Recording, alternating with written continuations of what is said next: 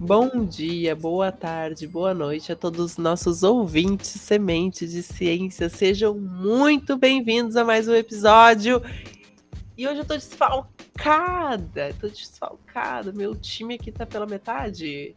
Emanuel não está presente hoje aqui. Teremos que honrá-lo a presença dele, porque eu sei que esse é um episódio que ele que ele vai sentir falta de não ter participado. Ele vai dizer, eu quero de novo, porque ele é apaixonado, né, por livros.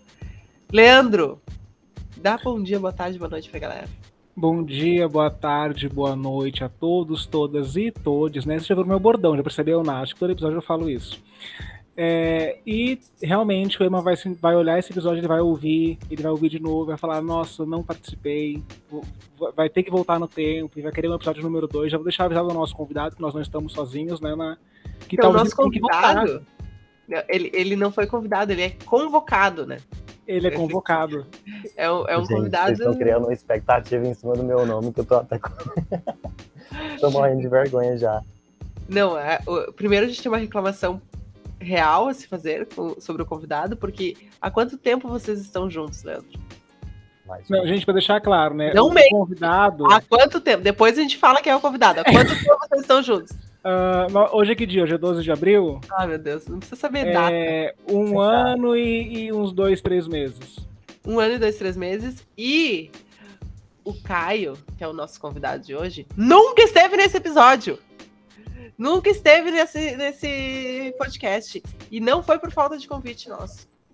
Só para deixar claro. E, e, e, e meu esposo e, família, e todo mundo foi exposto aqui, e Caio nunca tinha sido exposto. É hoje é o dia.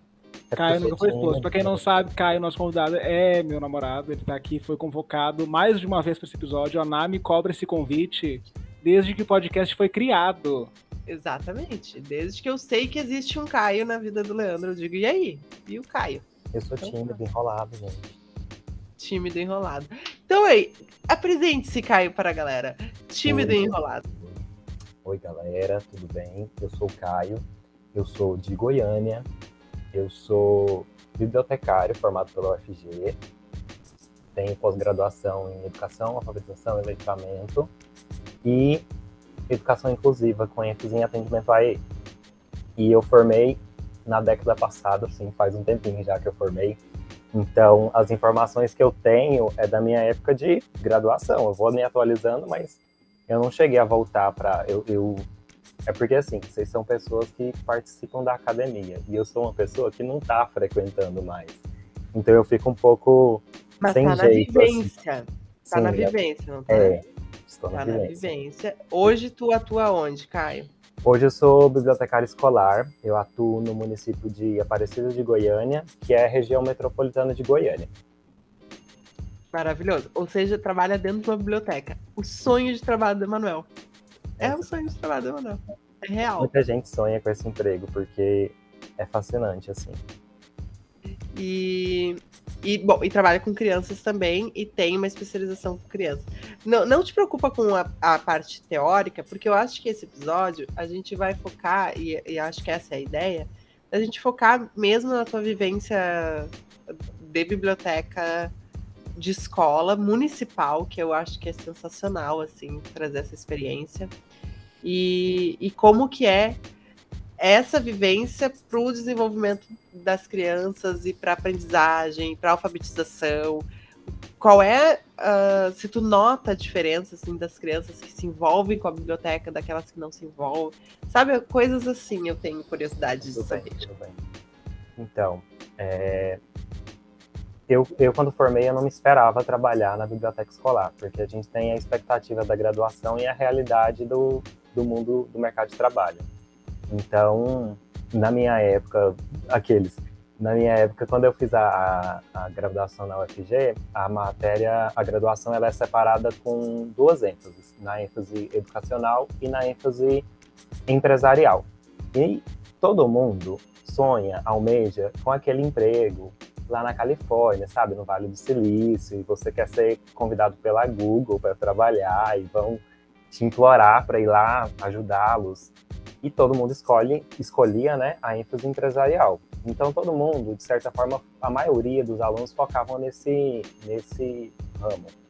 Mas hoje eu já sei que eles trocaram a grade, que a grade foi atualizando, até mesmo pela, pela situação do nosso país, pela situação que a gente vem passando, o desenvolvimento das crianças é totalmente diferente. Então, assim, é, antes de eu formar, eu já tinha passado nesse concurso e aí acabou minha. Fiz a colação de grau e já assumi nesse serviço. E aí foi um mundo totalmente diferente da minha realidade. O mais próximo disso foi porque eu fiz estágio no SESC e o SESC ele atende todos os públicos. Então eu tive contato com livro infantil só lá, porque até então na, na universidade eu não tinha acesso assim, porque eu escolhi a ênfase empresarial. E aí, quando eu caí de paraquedas no meio de uma escola. O que, que é ênfase empresarial da biblioteconomia? Então, o bibliotecário, o profissional bibliotecário, ele trabalha com a informação no seu, no meio que ele tiver. Então, por exemplo, é, o bibliotecário ele pode atuar, a, a, ele pode trabalhar no, em bancos de dados de hospitais, bancos de dados é, é, até o, o, próprio Google é um bibliotecário em si, porque é o tratamento da informação, a recuperação da informação, qualquer banco de dados, qualquer acervo de informação, o bibliotecário pode estar lá. Muitas das vezes, quando se vai fazer um sistema operacional para buscar e recuperar informação, é preciso do bibliotecário junto, porque como que você vai indexar, catalogar as informações para que elas sejam recuperadas? O problema hoje em dia, é, muito, muito, a grande parte do problema hoje em dia é que tem muita informação, mas recuperar a informação e selecionar a informação é o mais complicado. E isso o profissional bibliotecário ele é capacitado para isso. Então, nessa ênfase empresarial seria nesse tipo de, de acervo é, aqui em Goiânia eu cheguei a visitar um banco de dados de hospital, porque eles são, eles têm que guardar, se eu não me engano, os prontuários médicos por cinco anos. E não tem espaço é, físico para que guarde todo esse material. Então, o, o, os prontuários médicos eles eram, eles eram levados para um galpão, que eles eram indexados na pasta bonitinho, e aí quando a pessoa solicitava, caso ela solicitasse, tinha um profissional específico para conseguir recuperar essa informação dentro de um galpão gigante. E como que você vai guardar o papelzinho do prontuário de cada pessoa, de cada ano, sabe? É, é uma coisa muito complexa que tem que ser especializado mesmo, não tem como. E, inclusive, pode ser, tipo, ai, desculpa, né, te cortei total, mas aqui é eu fiquei muito. fiquei muito intrigada com a história. Uh, mas, inclusive, uh, online. Inclusive, em nuvem. É, é, é esse a, a, o desafio da nossa profissão é justamente esse, porque antigamente a, as pessoas que conhecem o bibliotecário falam, não, bibliotecário é o do livro, né? Do biblio. É, do acervo físico, do livrinho lá de passar página, mas não, ele lida com a informação. Então, o, o profissional teve que, a, que se atualizar e a graduação de biblioteconomia também teve que se atualizar, porque a informação hoje em dia até mesmo as pesquisas. Hoje em dia a gente faz muito mais pesquisa online do que pesquisa física. Até mesmo na minha graduação, na minha época já era assim. A gente pesquisava muito mais os arquivos, os documentos, os bancos de dados online do que ir lá na biblioteca, separar o livro, pegar o capítulo, sabe? Que também não deixa de ser um, não deixa de ser fundamental, não, nunca vai deixar de existir. Eu espero. Não, mas isso é muito bizarro, né? Porque, tocando nesse assunto de, de arquivo, né? É, para quem não sabe, eu faço mestrado em ciências ambientais e para minha dissertação eu tive que mexer com muito documento. Eu vou ter que mexer com muito documento. E eu acabei de receber uma pasta com trilhões de documentos arquivados há anos atrás. Então, assim, é, é algo muito bizarro que a gente comenta, né? É, eu aprendi isso em iniciação científica com o pai da Nato, o Jefferson, o ex-orientador, que todos os dados a gente tem que realmente guardar por anos. Porque se vierem nos perguntar, nos questionar, aquele dado tem que existir. Aquela fonte tem que existir. E ela tem que estar em algum lugar seguro, porque ela não pode ser destruída. Né? É, é, algo muito complexo. Então, a, a, esse episódio pra mim podia acabar agora, porque assim, mudou minha vida. Real, real, oficial. Eu tava pronta pra vir aqui falar sobre bibliotecas. Por quê?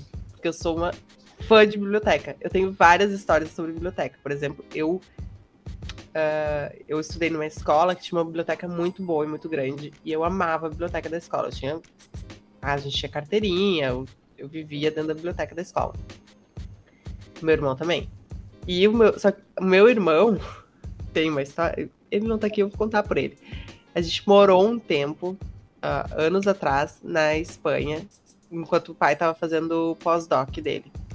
E a gente morou, sei lá, três meses. E naquela época não tinha, assim, celular com internet. Não, era simples o negócio. Era da época do Orkut.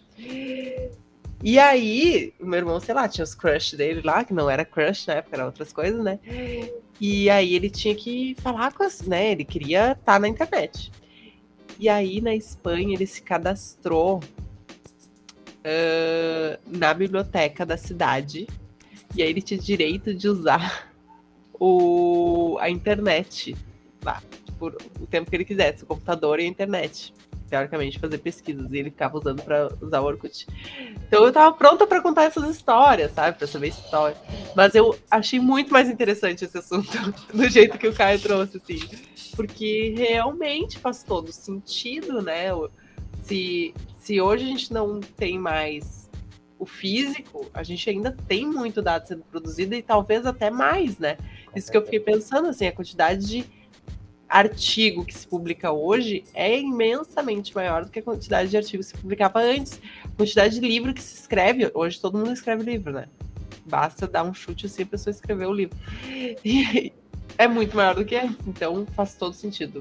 Caio, muito obrigada. Já aprendi muito. Não, ele revolucionou o episódio, né? O, o, o, roteiro ele foi pro espaço, agora a gente vai ficar em outro tema, porque. Não, eu quero falar sobre as crianças, eu quero falar da Itá. Não, Caio mas antes disso, antes disso, eu vou tocar num assunto dentro desse assunto. É, a Nájila, né, Caio, ela trabalha com geoprocessamento. Então ela trabalha com uma área em que eu tenho pânico, eu tenho pavor, justamente porque envolve muito dado.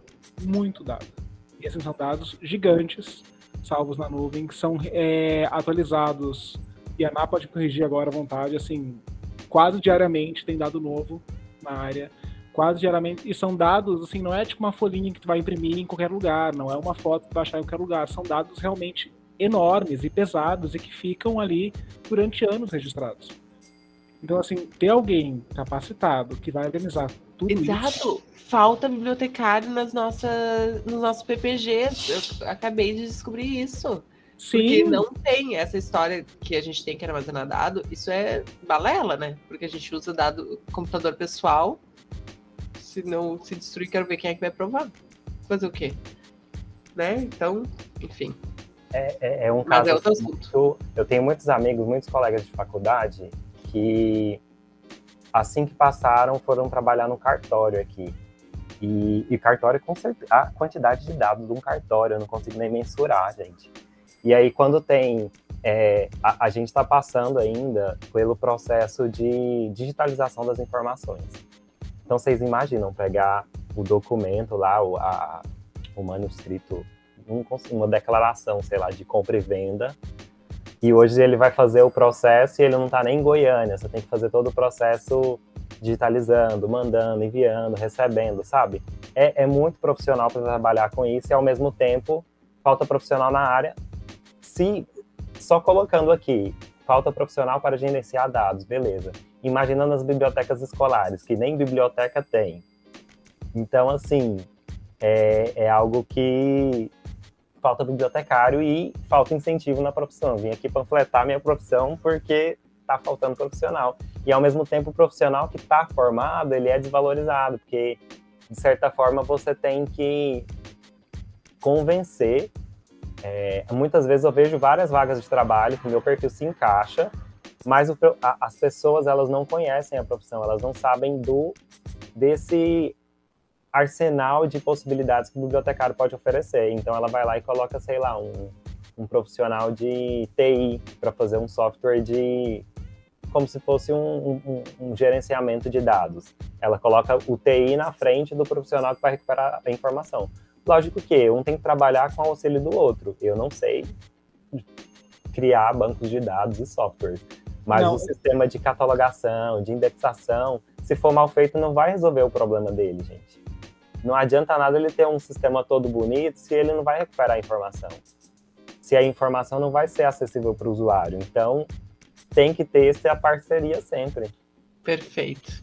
Não, eu vou ter que agora me meter no meio e falar que não é só bibliotecário, gestor ambiental também é mal valorizado. Tem biólogo ganhando minha profissão no meio, tem engenheiro pegando minha profissão no meio. Mas assim, não, mas... só para fazer um pequeno manifesto aqui dos gestores ambientais unidos por, pela nossa profissão. É que o gestor ambiental, na verdade, ele não é necessário, né?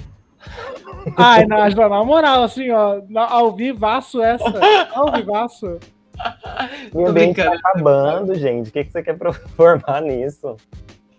Vai cuidar do quê? Vai não, cuidar tô... do que está tudo acabando. Tá tudo acabando. Não, tô brincando, gente. É uma profissão muito importante, mas é uma profissão que, que realmente, assim, uh, pode trabalhar alinhada às outras, né? Como. Então.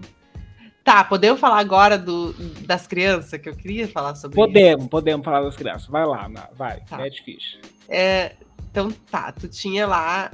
Tô contando a história do Caio, da vida do Caio. O Caio lá queria o sonho de trabalhar na, na parte empresarial, mas a vida levou a trabalhar dentro de uma biblioteca escolar. E aí, quais foram as principais surpresas? Então, a principal surpresa foi saber que existia uma biblioteca, porque na escola que eu estudei não tinha uma biblioteca. Era um. Como que eu posso colocar? Um Depósito. Depósito. Geralmente é isso, é um depósito com uma, uma professora, uma profissional que está ali para a segurança dos livros. Ela está mais para vigiar do que para oferecer a informação em si. E aí, quando eu caí lá, eu achei muito bonitinho, porque lá tinha uma profissional, uma professora. É, acontece demais nas escolas que é os professores readaptados. Quando o profissional ele não está capacitado, ele não está é, fisicamente ou mentalmente capacitado para exercer a profissão dele, ao invés de aposentar essa pessoa, é, é realizado o, a readaptação. Então, a pessoa continua frequentando o trabalho, ela continua frequentando o ambiente de trabalho, mas ela vai desenvolver atividades que é, sejam mais fáceis, vamos colocar assim, as atividades mais simples, atividades readaptadas mesmo, inserindo ela dentro da escola. É então, porque a muito... professora, coitada, né? Aluno dá trabalho, gente. Exatamente. Com essa aposentadoria de 75 anos, não tem professor que vai chegar lá. Então é preciso, de, é, é, é, totalmente, eu entendo e respeito, é totalmente necessário a presença desses profissionais dentro da escola. Porém, isso não invalida a necessidade de um profissional bibliotecário dentro das escolas. É, algo que eu preciso colocar aqui e que foi o, o a, a, cereja do bolo assim para eu continuar meu curso foi que quando eu entrei no curso na graduação, eu entrei em 2000, 2010, 2009, 2010. E aí foi assinada pelo nosso querido presidente, futuro presidente Luiz Inácio Lula da Silva, a Lei 2244 de 2010, em que ela institucionaliza a necessidade de bibliotecas com bibliotecários. Cada escola no Brasil, essa lei existe, gente, ela funciona. Ela funciona assim, né? Ela tem que funcionar. Cada, cada escola tem que ter uma biblioteca e cada biblioteca tem que ter um bibliotecário. Bibliotecário formado, bibliotecário graduado de biblioteconomia. Porque na escola que eu entrei para trabalhar, em Aparecida de Goiânia, ela tinha essa profissional readaptada. Era uma profissional que não dava mais aula na escola, então ela foi para a biblioteca. E lá na biblioteca, ela junto com a secretária e todos os outros profissionais administrativos, eles organizaram todo o acervo. Então, o meu serviço ele estava de certa forma bem encaminhado, porque ela já tinha horário com os alunos, os alunos frequentavam a biblioteca, ela tinha o acervo de certa forma do jeito dela, ela organizou do jeito que funcionava para ela. E eu não desmereço o trabalho dela, mas tem outras atividades que são, são profissional para conseguir é, sistematizar para que todos possam utilizar. Porque daquela forma ali, só ela continu, conseguiria usar. E aí ela funciona, ela trabalhava no período matutino. Se alguém precisasse usar no, no período vespertino, a biblioteca não funciona.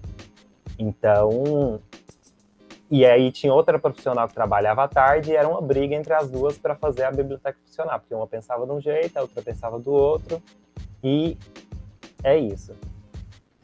Não, agora é, é um fato curioso, né? Porque quando eu estava no ensino fundamental e que tinha biblioteca, tinha biblioteca na minha escola, né, o ginásio, é, eu nunca fiz atividade na biblioteca. Nunca. Eu acho que eu fui uma vez na biblioteca durante o fundamental inteiro, os nove anos de, de escola. E sei lá, no, no terceiro ano, segundo ano, para pegar um livrinho, aí a gente tinha que ler e ir na escola contar da história, né? Tipo, dava uma semana. Mas foi uma vez. Tá, mas aí, mas isso mudou, né? Tipo, eu, eu, eu lembro, é que são realidades bem diferentes. Eu, eu estudava escola particular e eu tinha, então, a biblioteca disponível ali e tinha projetos das, da professora de português e de letras, enfim, e que a gente fazia, uh, catalogava os livros. Os livros não, né? Fazia resenha, catalogava as leituras e tal, bonitinha. Tinha projetos sobre os livros. Ficha literária. Ficha Amiga, literária. eu nunca tive. Eu fui aprender a fazer ficha literária na graduação. Nós tinha, nós fazia. Tá, mas a pergunta é, que eu tenho, é dúvida mesmo. Hoje em dia, porque na época, eu não sei, nós, nós tínhamos bibliotecário, mas não lembro de ter relação com ele, assim, sabe? Tipo, a, a pergunta é, hoje em dia, tu faz projetos uh, nesse sentido para os alunos? Tu trabalha em conjunto com as professoras? Exatamente. Minha profissão é, minha função na escola é essa, fazer a ponte entre professor, bibliotecário e alunos porque tem conteúdo que, com o meu auxílio, ela consegue apresentar o mesmo conteúdo de uma forma muito mais diferente, de uma forma muito mais. É, até mesmo fazer pesquisa. Eu tenho que auxiliar os professores a fazerem pesquisa. É, e são professores, assim, que entraram no concurso, entraram na educação, nessa profissão, antes de que eu nasci. Então, imagine essa pessoa que se formou lá na década de 90, dar aula para uma pessoa, para um aluno TikToker hoje em dia. O tanto, o quão entediada ela não vai sentir. Se ela ficar lá no quadro com beabá, sabe, um mais um. Não adianta, gente. Se não fizer uma dancinha, o aluno não vai. Esse aluno, ele tá, pega a informação assim, ó, e a, ao mesmo tempo, é, se ele não pega a informação assim, ele fica desmotivado, fica desinteressado, não tem o foco, é, é, é, preciso ter dinâmica, é preciso ter moder, atualizar, modernizar para conseguir chegar a essa informação. E Isso eu, como... é algo que. Ah, desculpa, Caio. Isso é algo que a Ná fala muito. Né? Quando a, a Nájila começou um projeto de comunicação científica, e ela fala muito sobre isso, de, de como a gente fala as pessoas. Né? É, o Caio conhece, conhece por convivência, né? o quão é difícil, por exemplo, para mim mesmo, pegar um assunto que eu estudo, pegar um assunto que eu tenho domínio e esmiuçar ele. Para mim é, é um desafio imenso, porque para mim tá simples. Para mim é aquilo, eu estudei aquilo a vida inteira, para mim tá, tá, tá, ok, tá dado. É muito difícil é, quem tá na frente, aí eu vou defender os professores, fazer esse exercício. É, eu acho que o que tem de dificuldade é essa, esse, essa briga de gerações, assim, né? Esse, esse contrário. Porque realmente as crianças hoje, elas nascem sabendo, assim, tipo, elas são muito mais rápidas do que nós éramos. E imagino para as professoras mais velhas. E, e, e para nós é muito cansativo estar nas redes sociais. Imagina para as mais velhas. E para eles é muito simples estar nas redes sociais. Tá, mas isso é uma questão, é outro, eu acho que é outro assunto, é outro podcast. É. Porque é um rolê que assim, é. poderia ficar falando horas. A minha ah, a gente sai sempre de um episódio com cinco marcados e a gente nunca faz eles, né? É porque não dá tempo, né? Quem, quem tem tempo? Quem tem tempo de fazer um episódio por dia? Uh, ma, mas o que eu queria voltar daí é em como. Uh, como é, nesse assunto, né? Como que a criança que tá aí querendo informação, papapá, tá aí querendo dancinha TikTok, tá como fazer que essa criança se interesse pela leitura? Então, eu achei que seria algo muito trabalhoso, algo muito difícil, assim, de certa forma. Mas, querendo ou não, é, tem a necessidade. E as crianças, elas são encantadas por um ambiente totalmente diferente da sala de aula delas. Elas não têm o costume de frequentar uma biblioteca. Elas têm a visão de biblioteca dos filmes, dos livros, do que contam para ela. Então, quando você leva, você pega o aluno na sala de aula, leva ele para a biblioteca, ele fica encantado, ele fica aberto à informação. É, a maioria dos alunos, eles clamam por uma biblioteca, eles pedem para vir para a biblioteca. Tem briga para ir para a biblioteca. É, Ai, que legal. E tu faz minha... contação de história também? tem, eu tenho, tem mas eu sou muito vergonhoso. Ah, Eu já fiz curso de contação de história, mas é, o curso que eu fiz tinha que decorar a história e eu ficava com vergonha, porque se eu errasse um pedaço da história. Então, assim, quando eu vou contar uma história, eu tenho que decorar ela, ensaiar ela mil vezes, aí eu conto no espelho, aí eu conto para um, pra uma criança, aí eu conto para duas. Aí, quando eu decorei, aí eu vou lá e conto para a escola inteira, porque são sete turmas, aí eu conto seguido assim, para não esquecer, entendeu? Aí acabou a história, só ano que vem vai ter outra, porque, nossa, é muito difícil. É, mas é lindo, né? Eu acho lindo, assim, o projeto de E eu tenho experiências, eu tenho experiências de ser tombado por alunos, porque uma vez eu fui dar aula de fantoche, e aí eu fui lá, né, porque eu falei, fantoche vai ser fácil, né, eu pego o texto, pego, mexo a mão ali, vai ser tranquilo. E aí eu contei uma história em fantoche, arrumei todo o cenário, peguei o fantoche, contei a historinha bonitinho, e aí quando eu acabei de contar a história, todo mundo aplaudiu bonitinho, e um aluno, sei lá, uns sete, oito anos, oito anos, vamos colocar assim, oito anos, um aluno de terceiro ano, falou, tio Caio, deixa eu contar uma história também? Eu falei, nossa, perfeito, né? Vai lá, pegou o fantoche e ele contou a história que eu contei muito melhor que eu, sem ensaiar, sem roteiro, sem texto. Eu Ah, mas é quieto. normal. É, não, não tem. Por isso tem que fazer os cursos de contação de história, pra eles fazerem. Né? Sim, aí eu já trabalhei projetos assim também, de cada um pega uma historinha, e vai pa- ah, os alunos maiores, porque assim, a, a escola que eu trabalho é a escola de educação infantil, ela vai é, do ensino, é o ensino fundamental, ai, não sei como chama, é o primeiro ensino. Um vai e dois, né? Isso, que vai do 4 anos, 4 a 5 anos, e aí pré-escola, que vai primeiro, segundo, terceiro, quarto e Aham. quinto ano. Então, os alunos, eles entram lá com 4 anos, mais ou menos, e eles saem mais ou menos com 12, 13, 11, 12, 13 anos, assim. Aham. E aí, eu sempre coloco os alunos do quinto ano para contar para o agrupamento, para os nenenzinhos, é, eles mesmos contando história entre eles. Quando tem algum evento, eles fazem, gostam, amam fazer teatro. Na tua escola, então, tem um horário de ir na biblioteca.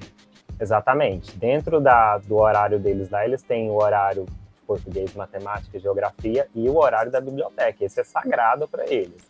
O dia que eu falto, o dia que eu não vou, a professora sofre, porque é complicado. Gente, eu fui uma criança muito triste. Eu não tinha horário de biblioteca. É sério. Eu, eu- a, a minha Não, biblioteca, não tinha também. a biblioteca era da minha escola era fechada. Na, ela era fechada. Não, tu não podia entrar na biblioteca. Livros sagrados. Livros sagrados. Tem muita escola que tem disso, de passar castigo para o aluno ir para escola, para a biblioteca. É, Eu- o castigo é ir pra biblioteca. Eu conheço, eu conheço outras escolas da rede que quando o aluno passar mal, ele vai para a biblioteca para se recuperar até o pai chegar.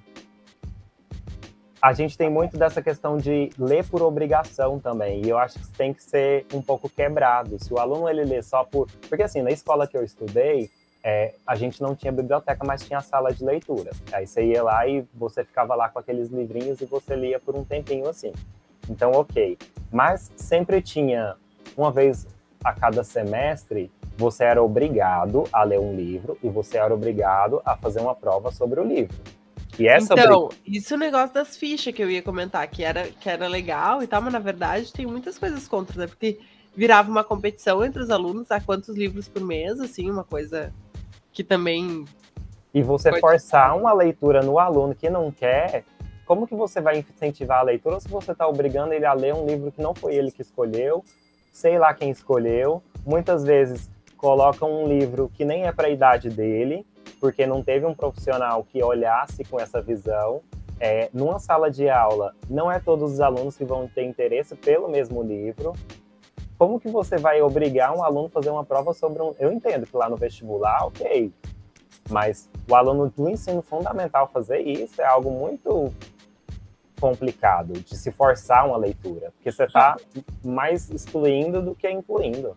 Mas aí nesse ponto, tipo, eu acho que a gente tem, a gente pode voltar na pergunta da Nath, tipo, como incentivar mais então as crianças a lerem? Porque eu tá, eu entendo, não dá pra forçar, não dá pra eu acho que é quando tu força tu afasta, né? Isso qualquer pessoa, isso qualquer idade, quando tu força tu afasta. E como fazer então a criança, e assim, eu pergunto como um irmão que gostaria muito que minha irmã lesse mais. Como fazer uma criança ler mais, né? Porque às vezes a gente vai muito na cabeça de ah, tem que ler um livro. E às vezes não precisa ser um livro, né? Mas é, né, talvez a leitura de um gibi, a leitura de não sei, uma história em quadrinhos, um, um mangá, né? Hoje em dia tem sido muito mais procurado mangá na, para os adolescentes. Eu digo isso porque eu tenho primos que gastam dinheiro, o rio de dinheiro com isso. Mas assim, como fazer a criança buscar mais livros? Né? Porque não é uma realidade que eu vejo muito. Então, eu acredito que uma das leis da biblioteconomia, assim, uma das leis do bibliotecário é para cada livro o seu leitor. Então, eu acredito que tem que saber o que, que a pessoa tem interesse. É, na, quando eu estava na graduação, houve boom, um, um, boom, assim, um cenário de crítica dos livros de influencer, os livros de youtuber. É, e um livro que marcou muito minha cabeça foi o livro da Larissa Manuela. Não sei se vocês chegaram a, a, a folhear, a, essa, essa Gente, esse eu não sabia. Não. O livro da, o livro da Larissa Manoela, talvez vocês vão conhecer. Lembra naquela. Lembra quando tinha aqueles na, na, revista Capricho, que tinha aqueles questionários e tal? O livro da Larissa Manoela, ele era um questionário, é, aqueles caderninhos de pergunta. Anos 90 era muito sucesso. Aham, uhum, eu tinha, e tinha falava, caderninho qual o seu nome? Quantos anos você tem? Qual a sua uhum, idade? Uhum, e aí tinha. ia passando de mão em mão e a pessoa ia respondendo ali no número dela. O livro da Larissa Manoela era mais ou menos aquilo, só que tinha uns comentários dela, uns adesivinhos, uns corações. E tudo bem, se a pessoa ela, ela começou com o livro da Larissa Manoela, aí ela pega um da Maísa, que já vai ter um texto. E aí depois ela pega um Bruna Vieira, que é uma história que foi adaptada pela Netflix recentemente, que é uma história super juvenil, super é, adolescente, super dentro da idade deles, com o contexto deles. É algo que, entendeu? Você vai seguindo ali num caminho de que, beleza, você gostou disso aqui? Vamos para esse aqui agora. E lá uhum. na biblioteca eu tenho que ter esse, esse clique, assim, de, beleza, hoje você não quer ler esse livro grande, mas tá afim de ler um gibi? Já é uma leitura. E a gente não precisa só é, ficar no material físico. Hoje em dia a gente tem que entender que nós estamos lendo muito mais nos celulares, nas telas. O tempo inteiro você está ali. Quantas pessoas não foram alfabetizadas, é, foram aprenderam inglês jogando videogame? Porque a, a pessoa está lendo ali, ela pega o dicionário, folheia ali e entende o que, que significa aquilo. Ela entendeu o que significa aquela palavra e quanto mais contato ela tem com aquela pouca leitura, um, diálogo num personagem com outro, ou um menu que tem as informações. Isso também é leitura, gente. Não é só a leitura de pegar o livro lá, o, o Machado de Assis, para ler. Tá, mas é, é... o Caio até caiu porque ele soltou essa bomba aí. Fiquei nervosa.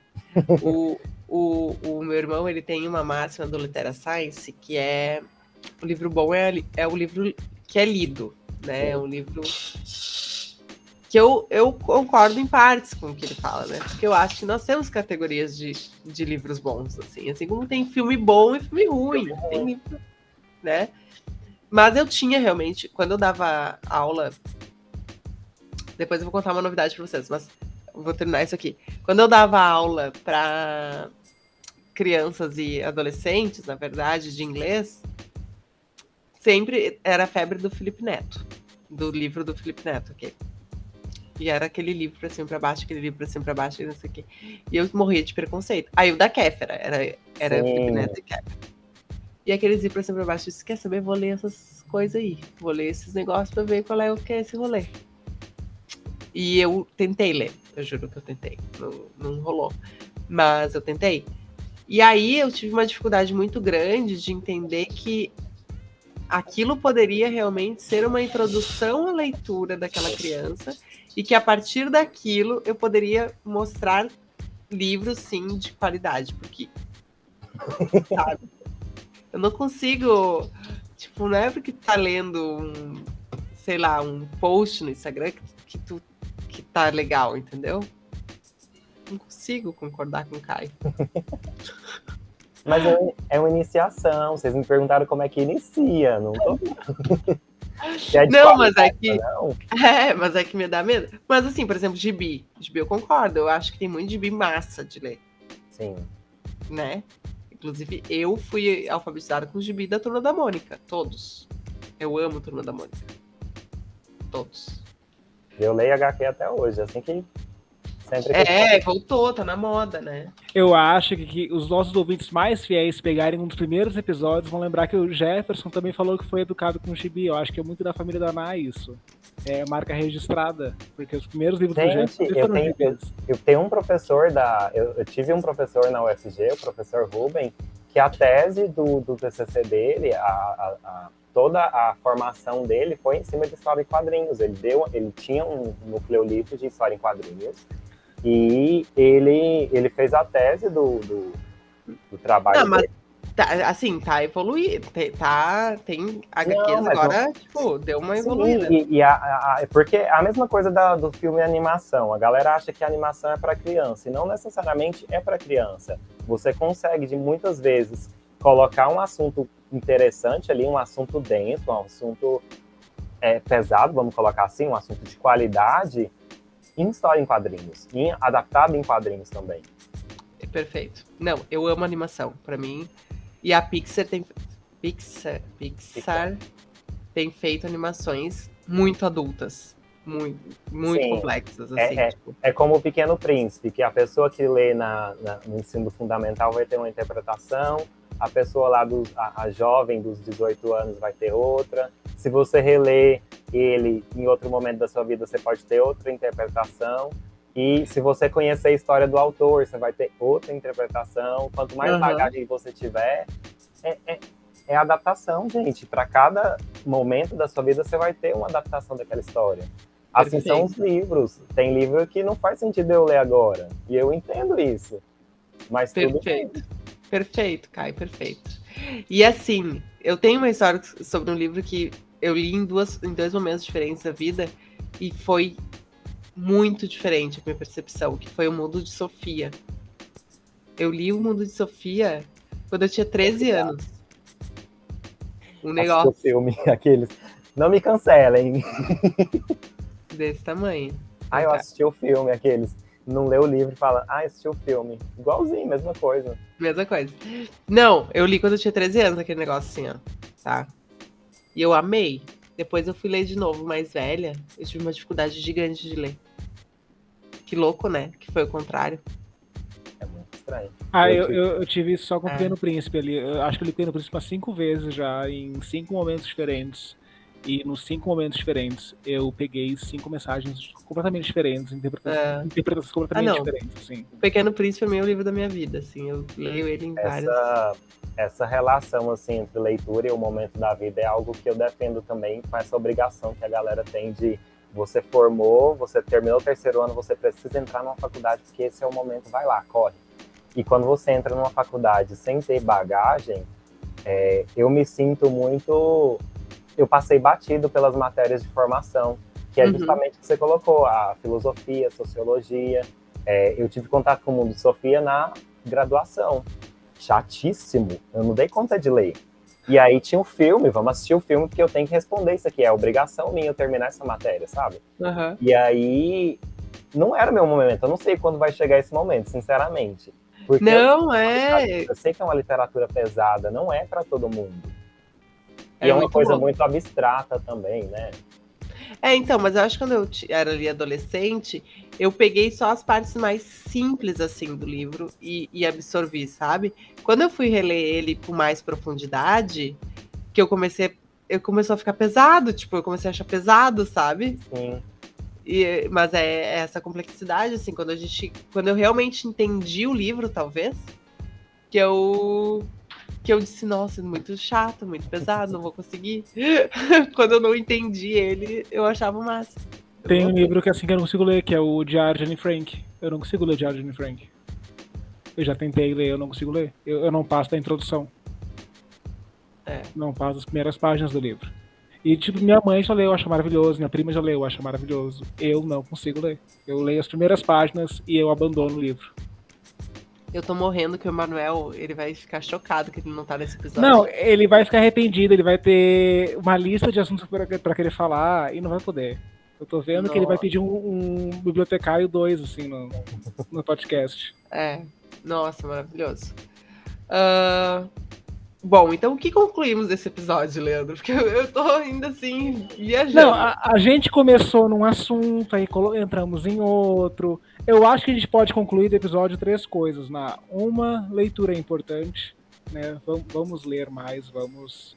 E vamos buscar o que nos faz é, ter calor pela leitura, né? O Caio falou muito isso, de que existe um livro, existe um livro para o leitor é, livro X pro leitor, pro leitor X. Não adianta a gente querer forçar um livro que a gente não vai querer ler e vai querer se afastar da leitura. E eu entendi essas duas mensagens. Na terceira, eu acho que eu vou deixar para tua surpresa, que eu acho que eu sei qual é.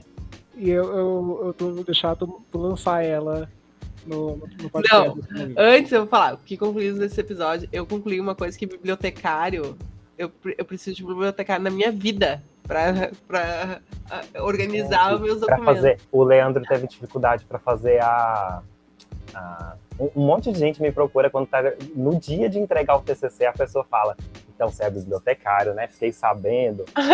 formatar um trabalho acadêmico assim, ó, piscando o olho. E realmente, biblioteca tem um serviço de referência que a pessoa vai te ajudar a fazer referência. Quando você tem dificuldade de pesquisa no seu TCC, corre na biblioteca, gente. É, é importante.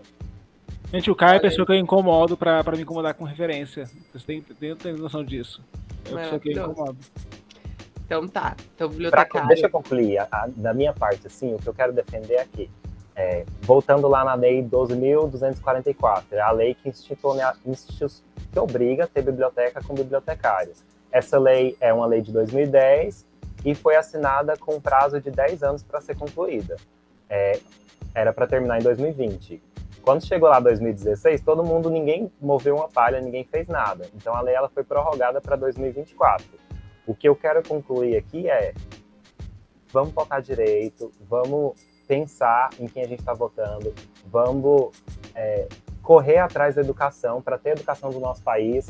Não é falta de orçamento, não vem me falar que não pode contratar bibliotecário porque não tem verba, porque tem sim, e eu estou dentro da escola e eu sei quanto de dinheiro que é jogado fora por falta de profissional, por falta de um bibliotecário selecionar informação, por falta de interesse na educação mesmo. Parece que está sendo feito um desserviço assim de não queremos que tenha educação nesse país. E aí é, a leitura ela tá junta nesse sentido de como que você quer que uma pessoa leia se isso não é incentivado, se isso não é visto com bons olhos de certa forma, se não é isso que eles querem. Então vamos pensar na nossa sociedade como incentivo à educação. Uma sociedade que valorize isso. Então, na hora que você for votar, pensa em pessoas que valorizam a educação, não é só a segurança, a saúde e Arrasou, Caio. Bonito. Vamos Arrasou. valorizar a educação, gente. Por favor, pelo é amor isso. de Deus. É isso, é isso. Eu acho que leitura e educação estão conectadas. Eu tô ouvindo o retorno, né? A leitura e educação estão conectadas. Eu acho que a gente precisa, sim, de espaços de aprendizagem que valorizem a leitura, que valorizem o, a autonomia de escolhas. A gente falou muito sobre isso, né? Que valorizem que, que o estudante, que o aluno, que a criança, que o adolescente, que eles tenham autonomia de escolher o que eles vão ler, o que eles vão aprender, o que eles vão, né? Tenham liberdade de aprender. E eu acho que isso nos leva a um patamar muito maior de educação. Com isso, vem a minha novidade, que eu não sei se vocês já estão sabendo, mas eu não falei ainda nesse podcast, que eu e, e, minha família e minha mãe estamos abrindo uma escola em Porto Alegre, uma escola de contraturno, uma escola de que, que, valoriza exatamente isso, Caio, que tu falou, que valoriza o espaço de aprendizagem. Não é uma escola regular, é uma escola com uma educação uh, diferenciada. É uma escola que é da turma da Mônica, então por isso que tipo, assim, é educação complementar, no sentido de complementar a educação da. Não é primeiro, segundo, terceiro ano, seria isso? Isso, é porque é no contraturno, né? Uh, não tem. Não é uma escola regular, uh, não tem nem a, a, Não é nem separado assim, né? Por anos. É, é um contraturno mesmo, é um espaço em que o aluno vai ali, ele tem reforço ou apoio escolar naquelas disciplinas que ele tem maior dificuldade, né? Matemática e português. Ele escolhe junto com a gente, a gente faz uma análise, né?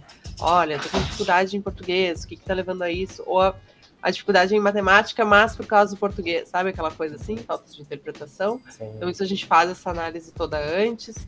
A gente e aí a gente tem oficinas. A gente tem oficinas de leitura, oficina de uh, robótica. Ofic... Aí a gente junta os dois mundos, o mundo que eles amam, que é o mundo da tecnologia, com o mundo que a gente sabe que é importante, que é o mundo offline, e, e oferece diversas uh, sementinhas de ciência, criando sementinhas de ciência. Então, é isso, essa é a novidade que eu tinha para contar. E sigam lá, Porto Alegre. Ah, desculpa, ensinamais.bonfim, que é o bairro onde a gente está localizado aqui em Porto Alegre. E, e eu conto com a ajuda de vocês aí. Vamos trazer o Caio para dar o quê? Para dar uma oficina de, de leitura para as crianças, para Pra Levar o Caio pro Rio Grande do Sul conhecer. Pra passar frio, vou trazer Claro. em agosto. É isso. Gente, e é isso, eu acho. Muito obrigada, Caio. Obrigado pela tua, disponibilidade, obrigado por estar aqui conosco. E quero saber indicação de livro, porque tem que ter indicação de livro boa esse episódio. Eu acho que pode começar pelo convidado. O convidado indica um livro e depois a gente vai na. Porque a gente tem se lascado muito nessas indicações, a gente começa. Então É assim verdade. não.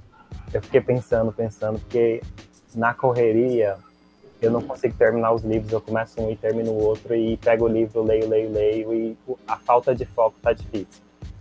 Mas um livro que me marcou muito é um livro da Shonda Rhimes. Deixa eu pegar ele aqui, faz tempo que eu li, para não falar o nome errado.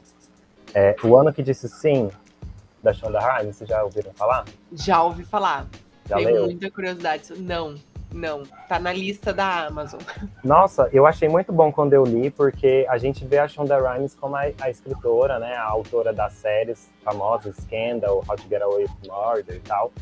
E nesse livro ela mostra a fragilidade que ela tinha, justamente de, por mais que ela seja uma pessoa assim super famosa, e super, como que a gente coloca, É, bem sucedida, a gente pode colocar ela como bem sucedida justamente pelo nome que ela tem ela tem uma fragilidade para falar assim para as coisas que era incrível. E nesse livro ela como- conta como foi esse processo dela de falar sim. E ela decidiu que a partir de um momento ela ia falar sim para tudo. E é muito genial a experiência dela. Ela conta bastidor de, de coisas que ela nunca faria. Mas é real? é real. Ai, eu achei que era. É real ela contando. A autora de Grey's Anatomy. Ah, aí, ah, Porque por mais que ela fosse uma, ela uma escritora bem sucedida, ela tinha dificuldade em relacionamento, dificuldade em socializar de certa forma.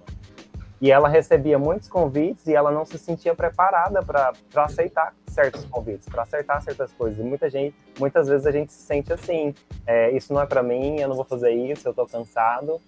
E teve, ela teve esse clique de, de o ano que ela disse sim, e ela conta a história desse ano e foi genial. É um livro mais antigo, acho que ele é de 2006, não sei. É, ele, é eu lembro, ele fez muito sucesso uma época aí do povo e, e eu lembro disso. Foi na primeira temporada de How to Get Away, já terminou, já, já fez seis temporadas e terminou, então é mais antiguinho mesmo. Mas é bem interessante, eu acho que a leitura, ela, ela dá esse clique de vamos repensar nossas atitudes, assim, que... E é um livro fininho, gente, é um livro rapidinho você lê e, e me deu uma motivação, assim, que me fez pensar, e, e é um livro que me marcou muito justamente por isso, para repensar as coisas que eu nego e as coisas que eu aceito, assim, foi muito boa a- essa leitura, por isso que eu recomendo. Ah, quem encerra? Eu ou tu? Com indicação? Indica aí, amigo, porque eu tô pensando.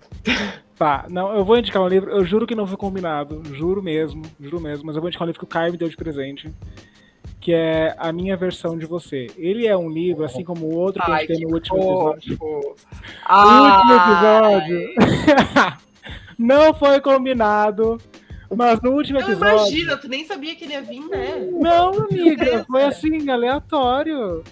Mas assim, é, só para contextualizar os ouvintes, no último episódio eu indiquei é, um romance chamado Canção de Aquiles, é uma história grega. Esse também é um romance, só que ele não é uma história grega. Ele é um romance bem assim, adolescente, ele é algo mais é light. Eu, eu indico uma primeira leitura. Eu acho que seria uma primeira leitura interessante para quem quer se aventurar. Como é que é o nome mesmo? A minha versão de você. Achei fofo. Ah, Achei viu? Eu sou uma pessoa fofa, Nádia. Achei fofo. Achei que, achei que ficou subliminar aí. Mostra a capa, mostra a capa. É, achei que ficou fofo. Acho super linda essa capa. Nossa. É que É os ouvintes não ouvem, né? Depois nós posta uma foto da capa no, nos stories. Eu mando É. Tá. Dá pra descrever que é um livrinho, assim, uma cabaninha de livro com duas É. caixas. assim. Inclusive, é a história de uma pessoa que quer escrever um livro. Né? É um aluno de literatura que ele quer escrever um livro e aí ele conhece essa, essa outra pessoa que já escreveu um livro e começa a ajudar ele. É uma história bem interessante. Vai lá, Ana. Agora tu traz o. Eu não tenho. Não Real. tem dessas porque ah, a gente sempre pensa num livro e tu, tu tem que ter algum na cabeça aí, preparado. Não. Ah, o pior é que não. Assim, o que eu tenho aqui ah, é um livro que eu tenho muita. Eu não consigo terminar ele. Mas é um livro. Porque é um clássico. Não, eu não vou. Não, não tenho, não tenho indicação de livro real, assim. É um livro que. Eu tô, eu tô mal de leitura, gente. Vocês me perdoem. Eu vou procurar uma biblioteca bibliotecário na tua vida, Nájila, pra, pra indicar livros. real. Eu acho que eu Vamos vou. encerrar antes que eu defenda a Amazon aqui também? não, não dá, não dá pra defender. Ah, é isso. Eu- Vamos terminar o Me episódio. chama pra esse tema, me chama pra esse tema que eu defendo aqui, ó. Ó, Levanta a bandeirinha do Jeff Bezos. é, não, é. É. é. Tem, É. mas tem que trazer os dois pontos. Eu vou trazer uma pessoa que é muito contra e vou, vou te trazer. Daí a gente faz o. A gente faz o choque. A gente tem que É. fazer um episódio assim de choque. Porque não tem lado, eu, na minha visão, não tem lado certo e errado, mas isso é um novo episódio e a gente não vai falar sobre isso hoje. É Então isso. Tá? É isso. É muito isso! obrigado. Entregamos. Obrigado Caio, você foi genial nas suas colocações. Eu quero dizer assim, ó, que eu admiro ainda mais agora o bibliotecário. Eu já tinha uma bibli- bibliotecária na minha vida que eu admirava, mas não por ela ser bibliotecária, que é a Fernanda Melchiona. e que ela sempre falava e defendia os bibliotecários. Ela se formou em biblioteconomia aqui na URGS e ela hoje é nossa deputada federal. E eu sempre defendi o trabalho dela por isso, porque tem muito disso, né? Eu acho que os bibliotecários são muito políticos, assim, politizados, não por não por nada não, mas é que também o bibliotecário que se preze, tá dentro dos livros, tá entendendo, né, o rolê. Tem que comprar briga, gente, não tem jeito. É, é isso. A gente tem que ter lado, né? Quem não tem lado não, não tá em lugar nenhum. E, Leandro, obrigado mais uma vez por estar aqui conosco. Ah, voltamos na semana que vem com mais um episódio de Ciência. Tchau!